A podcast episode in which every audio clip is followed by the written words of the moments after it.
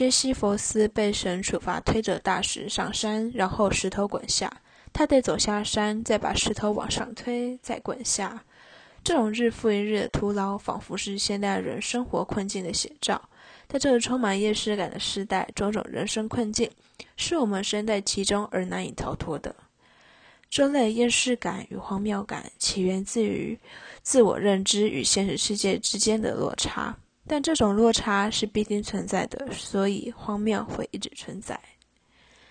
既然荒谬是必定存在的，那人生可以怎么活，或者人生值得活吗？